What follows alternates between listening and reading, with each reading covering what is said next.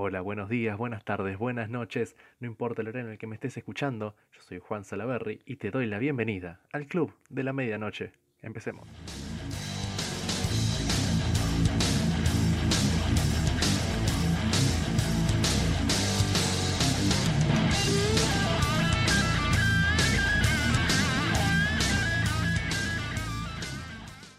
Bueno, ¿cómo están, che?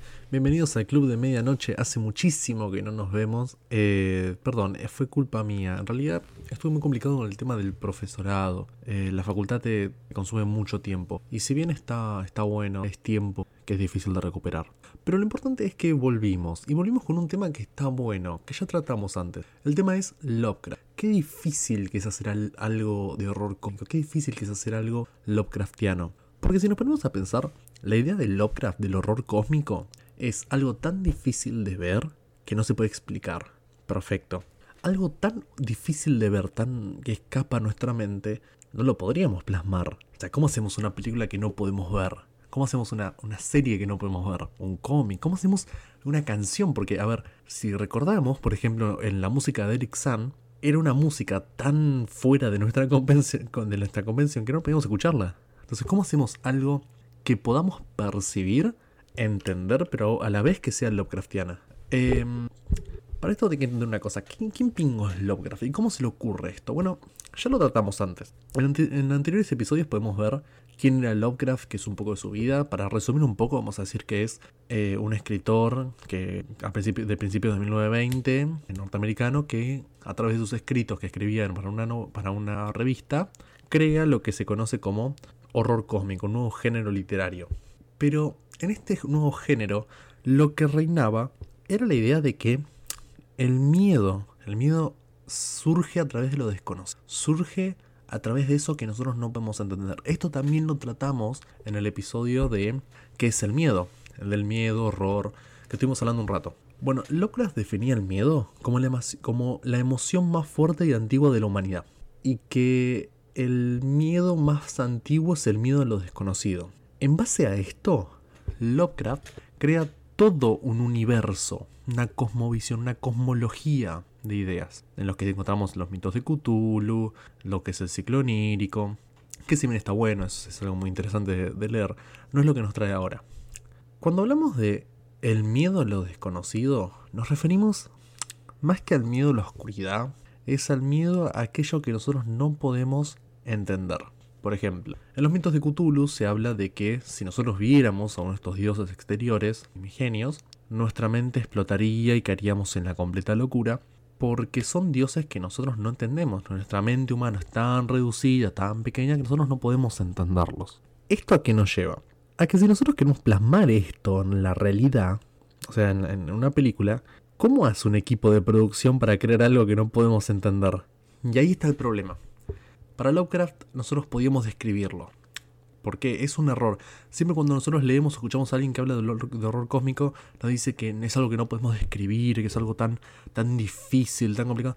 Y seamos sinceros, Lovecraft era un escritor bastante bueno, muy bueno, pero era un tipo que escribía como vos y yo, o sea, son, era gente que mm, era un tipo que, que escribía normalmente, que si bien utilizaba muchísimos adjetivos, porque es verdad, Lovecraft usaba muchos adjetivos en sus escritos, esto no hace que se haga muy complejo. De hecho, leer a Lovecraft es bastante sencillo. Hay muchas ediciones que están traducidas al español que usan más adjetivos incluso que los que usaba Lovecraft, porque el lenguaje castellano es mucho más amplio. Pero volviendo al tema, lo que hacía Lovecraft era utilizar muchos adjetivos para agregarle más dimensión a estas criaturas que están fuera de nosotros. Utilizaba muchas comparaciones, utilizaba muchos, eh, muchas agrupaciones de conceptuales para agregarle eh, magnificencia a estas situaciones. Esto se ve en El alquimista o se ve en em, algunos escritos en los cuales eh, hablan de, dioses en particulares o de los Migo, por ejemplo. De, de Innsmouth también se nota mucho cuando habla de Innsmouth. En el cual se agregan muchos eh, adjetivos específicos. Pero está bien, nosotros agregamos muchos adjetivos porque es una forma también de, eh, como un recurso fácil que durante, la, que durante el escrito se obtenga un escrito más amplio y más rico. Es mucho más lindo leer un escrito corto con mucha palabrería, mucha verborragia, porque denota la, increíble, el increíble saber del escritor que leer una novela increíblemente larga, pero que muy básica de escribir. Entre paréntesis, no estoy hablando de Coelho. Bueno, sí un poco, pero no tanto. Cerramos paréntesis. Ahora, esto del miedo a lo desconocido, volviendo al tema, está bueno para principios del siglo XX, donde las grandes expediciones... A ver, tenemos que entender una cosa. En el último siglo, en lo que es el siglo XX, finales del siglo XX, se hizo un avance tecnológico, social y en las ciencias inconmensurable. A principios de 1900 todavía había gente que iba en carreta. En Argentina, por ejemplo, se andaba en carreta. A principios de 1920 todavía los, los, duelos a primera sangre eran, eran aceptados. Pero para 1950 se llega a la luna. Para 1960. Entonces, en este siglo hay un cambio y un descubrimiento tan grande que si bien a Lovecraft le fascinó porque el tipo describe esto en 1920, 21, al tipo le fascina tanto que dice, no, eh, qué complicado que sería eh, que esto nos llevara a la destrucción. Muy errado no estaba, entendamos un poco del posmodernismo y, las bombas atómicas, y como que muy lejos no estaba eso de la destrucción del ser humano a través de su tecnología. Pero volviendo al tema, eh, el tipo lo veía como, no, qué complicado, qué sé yo, qué sé cuánto. pero sí, es verdad, hubo un avance muy grande en lo que es tecnología y ciencias, que si somos realistas, para hoy en día, para el siglo XXI, década de 2020, no hay tanto que descubrir. Los grandes descubrimientos de biología, por ejemplo, son de insectos o de peces. Y si dejamos un poco de lado la idea de que no hay megalodones en el fondo marino y entendemos un poco de ciencias y de biología, vamos a darnos cuenta que esto no es tan real. O sea, no hay, un, no, no hay esas mega criaturas escondidas abajo de la Tierra. No, la realidad es más aburrida. Y esto en el siglo, en el siglo XXI lo entendemos. Además, tenemos que entender que Lovecraft vivió en una época en la cual había una guerra. O sea, pasaron la Primera Guerra Mundial y el tipo entendía esa crueldad.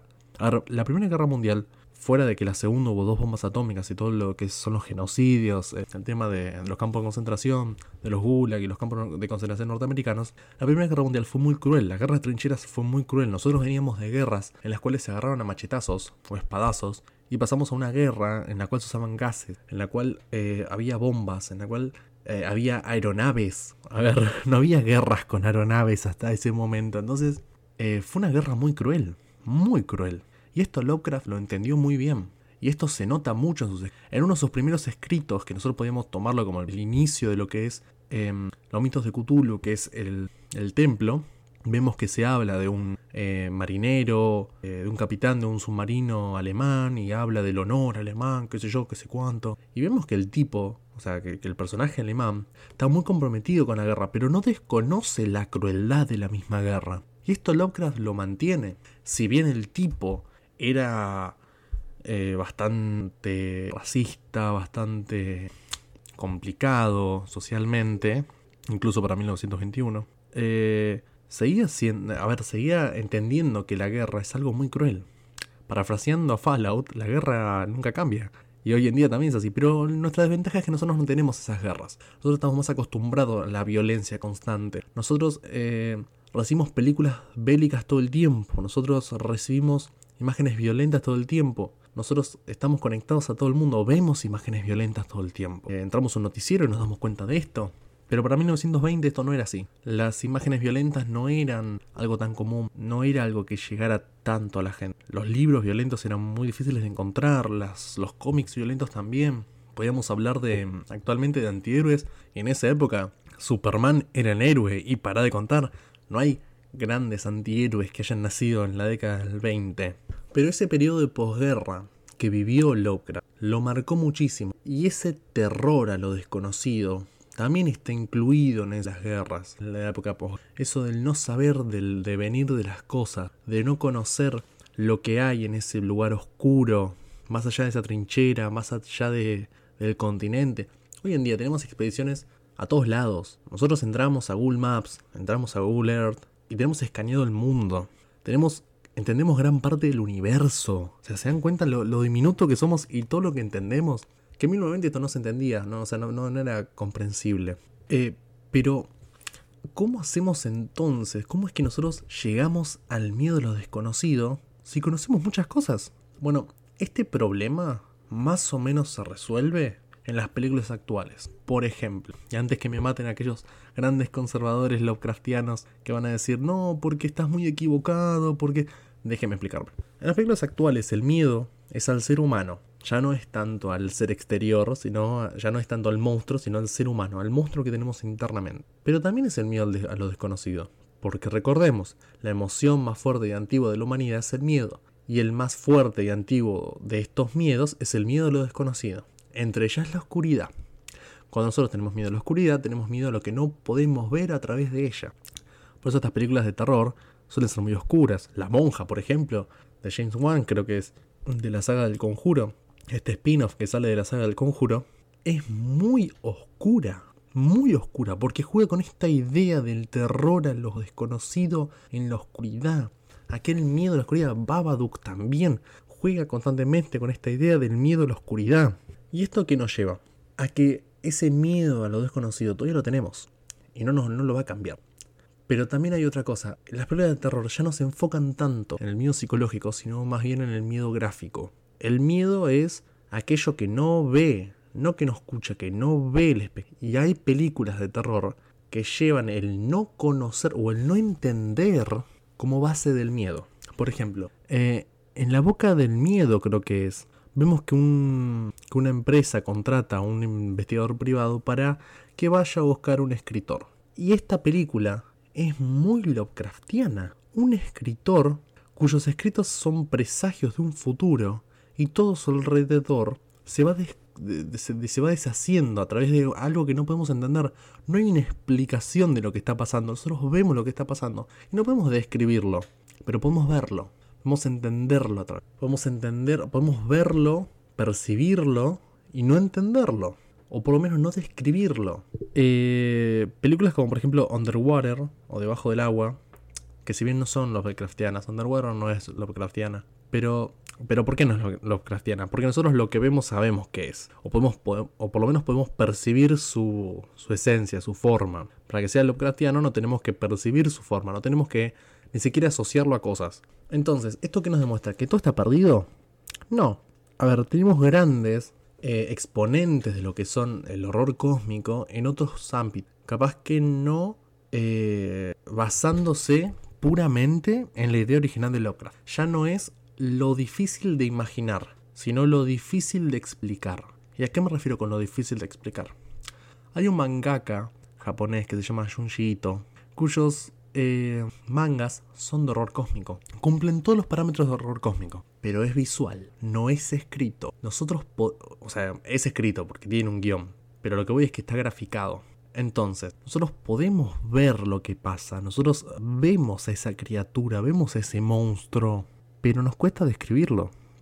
Describir un manga de Junji Ito es complicado, es muy complicado, porque no estamos acostumbrados a esas imágenes. El miedo en eso, que de hecho son bastante terroríficos, verlos o verlos en animación, porque ojo, hace un tiempo salió una animación, una serie de animaciones en base a sus mangas, que son igual de perturbadores, y son Lovecraftianos la mayoría, y son gráficos. ¿Por qué? Porque lo difícil no es imaginarlo, porque ya está imaginado, sino lo difícil es explicarlo cumple los parámetros de, Lovecraft. Que sea. que el humano sea increíblemente pequeño en comparación a esto. Que el, miedo sea lo desconocido. Que los hombres no puedan enfrentar a estas criaturas directamente. Eh, que seamos eh, seres muy inferiores en poder, que sean situaciones, entidades o seres tan fuera de nuestra comprensión que son como dioses o tienen tecnologías tan avanzadas como dioses y nosotros que lo vemos como magia, para nosotros eh, no llegamos a comprenderlo. Entonces cumple esos parámetros, pero es gráfico. Al igual que estas películas que estuve nombrando, salvo Underwater, no es Lovecraftiana. Dejen de preguntarme, dejen de mandar las cosas a Instagram, no es Lovecraftiana. Sí, sálteme la yugular, no es. No importa lo que dijo el director, no es Lovecraftiana. Em, pero bueno, volviendo a esto no es, o sea, no es el fin del mundo. Lovecraft no murió, el horror cósmico se modificó, como todo. Y ya va a saltar un purista diciendo que no, es que si está graficado, si es un manga, no es eh, horror cósmico, porque qué sé yo, qué sé cuándo.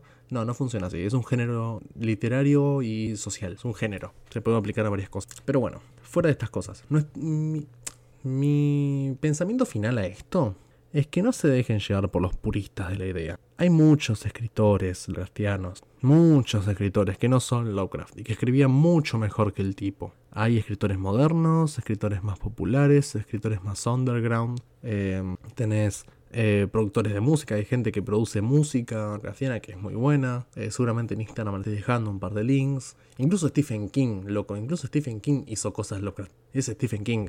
A ver, no hay nada más comercial en terror que ese tipo. Y ahí hizo cosas cristianas. Entonces no está todo perdido. Es un género que está evolucionando y da muchísimo pie a muchas cosas. A muchísimas cosas. Está bueno. Está bueno que le dé pie a estas cosas porque nos permite y nos da juego a que esto evolucione y que le llegue a más gente. Underwater, fuera de que nosotros, de que dije varias veces que no es Lovecraftiano, le llega a la gente. Porque es más comercial, más comercial hoy. Entonces la gente lo puede llegar y se puede interesar y puede empezar a buscar Igual que cuando hay referencias a, por ejemplo, a Cthulhu, que si bien no es el dios más poderoso ni nada que ver, cuando hay referencias a Cthulhu, por ejemplo, en South Park, en Los Simpsons, en videojuegos, esto lleva a la gente a, buscar y lleva a la gente a, introducirse en este mundo de la lectura o, de los libros hablados, de los audiolibros, o de los videojuegos, o de la música. Está bueno, es un género que va creciendo y es un tipo de horror que está muy interesante y sale un poco de lo comercial. Estamos muy acostumbrados a eso de eh, eh, oscuridad, oscuridad, oscuridad, screamer. Oscuridad, oscuridad, oscuridad, screamer. Tensión sin música, screamer. Es una fórmula demasiado fácil. Y el tipo buscaba una fórmula más compleja. Y está buena. Pero, qué sé yo.